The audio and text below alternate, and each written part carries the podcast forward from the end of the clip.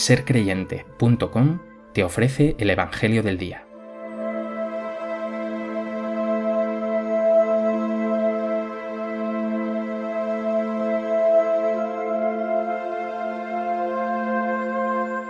Del Evangelio de Lucas. En aquel tiempo, habiendo echado Jesús un demonio, algunos de entre la multitud dijeron, Por arte de Belcebú, el príncipe de los demonios, echa los demonios. Otros, para ponerlo a prueba, le pedían un signo del cielo. Él, conociendo sus pensamientos, les dijo, Todo reino dividido contra sí mismo va a la ruina y cae casa sobre casa. Si pues también Satanás se ha dividido contra sí mismo, ¿cómo se mantendrá su reino? Pues vosotros decís que yo echo los demonios con el poder de Belcebú. Pero si yo echo los demonios con el poder de Belcebú, vuestros hijos por arte de quien los echan. Por eso ellos mismos serán vuestros jueces. Pero si yo echo los demonios con el dedo de Dios, entonces es que el reino de Dios ha llegado a vosotros. Cuando un hombre fuerte y bien armado guarda su palacio, sus bienes están seguros. Pero cuando otro más fuerte lo asalta y lo vence, le quita las armas de que se fiaba y reparte su botín. El que no está conmigo está contra mí el que no recoge conmigo desparrama. Cuando el espíritu inmundo sale de un hombre, da vueltas por lugares áridos, buscando un sitio para descansar, y al no encontrarlo dice, volveré a mi casa de donde salí. Al volver, se la encuentra barrida y arreglada, entonces va y toma otros siete espíritus peores que él y se mete a vivir allí. Y al final de aquel hombre resulta peor que el principio. El Evangelio que nos ofrece hoy Lucas nos presenta a Jesús en su lucha contra el mal, libera a los poseídos, sana a los enfermos, resucita a los muertos, perdona a los pecadores, salva a los perdidos y dota de sentido y ternura a cuantos se cruzan con él. Pero lo realmente llamativo es que sus contrarios concluyen que hace todas estas cosas con el poder de Belcebú, jefe de los demonios es una acusación gravísima. Jesús no sería de Dios, sus obras serían pérfidas y su espíritu perverso. Del Evangelio que acabamos de escuchar, me gustaría destacar tres puntos. En primer lugar, que Jesús entiende toda su vida como una lucha contra el mal. Su misión es llevar la bondad y el amor de Dios a todos los ámbitos de la vida, a la enfermedad, al sinsentido, al pecado, incluso a la muerte. Y lo hace con el dedo de Dios, es decir, con la fuerza del Espíritu.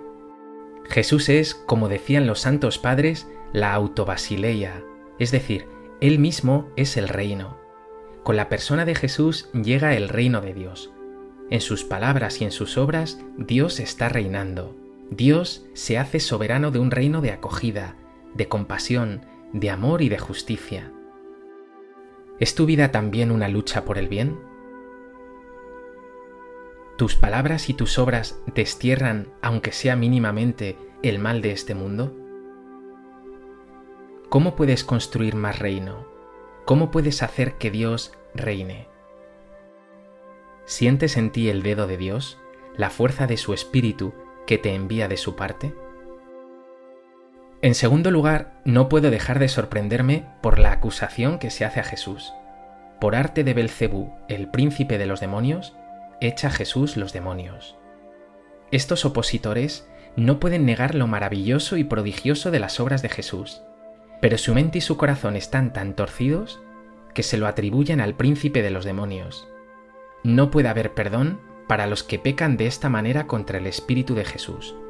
Si no ven que Dios actúa en todas estas obras prodigiosas de Jesús, ¿cómo lo reconocerán en otro lugar o de otro modo? ¿Están perdidos definitivamente? Jesús incluso les argumenta, ¿cómo va a expulsarse Satanás a sí mismo o a sus propios demonios? Es ridículo. Jesús les desenmascara y añade, cuando un hombre fuerte y bien armado guarda su palacio, sus bienes están seguros, pero cuando otro más fuerte lo asalta y lo vence, le quita las armas de que se fiaba y reparte su botín. Jesús es ese más fuerte que asalta y vence al mal, que también es fuerte y potente, pero que no tienen nada que hacer con el bien y la vida definitiva que trae Jesús. Estar con el bien es estar con Jesús, y estar con Jesús es estar con el bien. Quien no está con Él se pierde y está amenazado de liarse en mil males que le amenazarán cada vez mayor gravedad.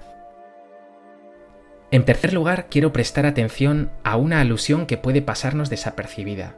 Dice el texto, otros, para ponerlo a prueba, le pedían un signo del cielo. Como el pueblo de Israel en el desierto, tientan a Dios pidiendo signos. Están ciegos porque no ven que Jesús es el signo definitivo de Dios. Quien le ve a Él, ve al Padre. No puede haber un signo mayor. En Jesús se nos muestra todo el amor y todo el poder de Dios.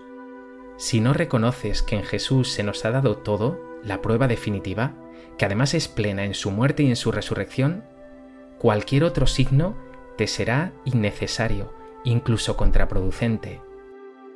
El milagro más grande lo tienes ya ante tus ojos, en tu vida, que es un regalo maravilloso de Dios, en tu fe, que es también don de Dios, y en cada gesto bueno, en cada amanecer, en mil guiños que Dios te brinda a cada momento. Pues que a propósito del Evangelio de hoy, revises tu vida y te comprometas profundamente, con palabras y gestos sencillos, en luchar contra toda forma de mal, y en dar gracias de corazón al Señor, porque con Él no necesitas nada más.